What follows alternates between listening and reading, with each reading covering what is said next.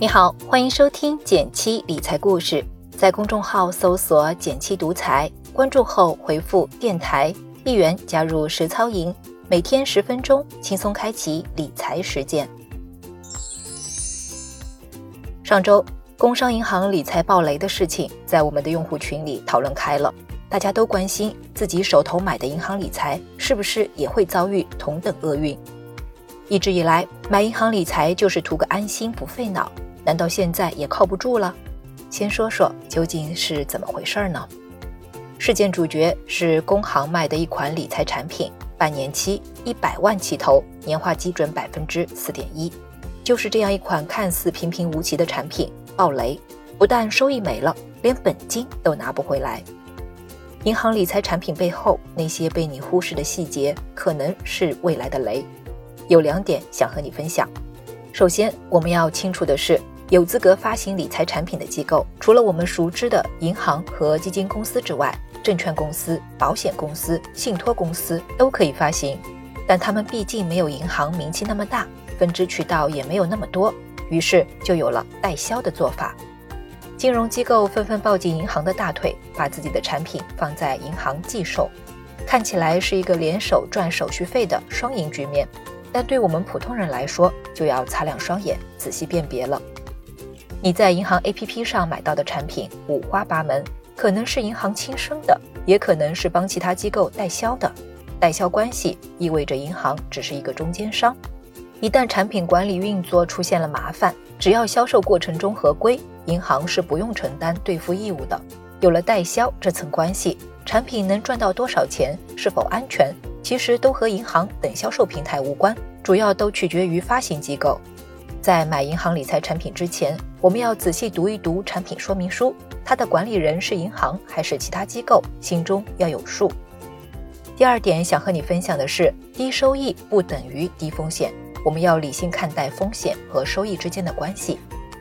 高收益基本等同于高风险，不少人都有这个意识，因此很多人联想到低收益的产品可能就没那么多幺蛾子了吧。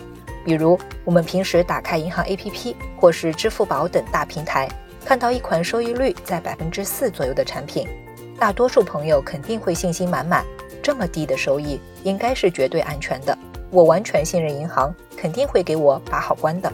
具体投了些什么也未必知道，稀里糊涂的就买上了一笔。工行这次的暴雷事件正好给我们提了个醒：低收益不等于低风险。风险如何，还是取决于理财产品背后投了什么。比如，工商银行的这一次巨星系列产品，主要投向了海航集团。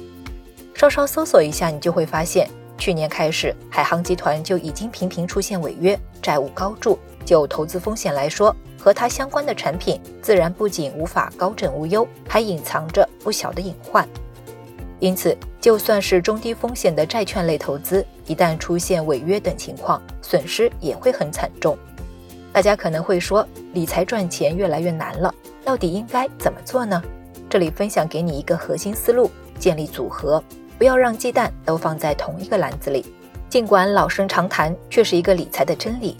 更多低风险赚钱的小技巧，加入我们的一元实操营，跟着我们来开启一场零基础、低成本的投资实践。在文字区找到一元实操营的加入方法，我们等你组团变富。威尼斯商人里有这么一段话：感谢我的命运，我的买卖的成败，并不完全寄托在一艘船上，更不是依赖这一处地方。我的全部财产也不会因为这一年的盈亏而受到影响，所以我的货物并不能使我忧愁。在工行的案例里，这款产品起投是一百万。如果当时能用这一百万以上的资产，以不同比例投资在不同的产品里，比如基金、股票、存款等，那么也不至于像现在这么被动，一损俱损了。另外，还是要对理财知识保持不断的更新和学习。买入产品只是一个起点，后续的维护工作也不可少。根据市场情况和个人的资金安排，调整投资节奏，也是能帮我们多赚一些的关键。如果对你有启发，也请你帮我点个赞，给个小鼓励。好了，今天就到这里了。最后再提醒一下，微信搜索并关注“减七独裁，记得回复“电台”，你真的会变有钱哦。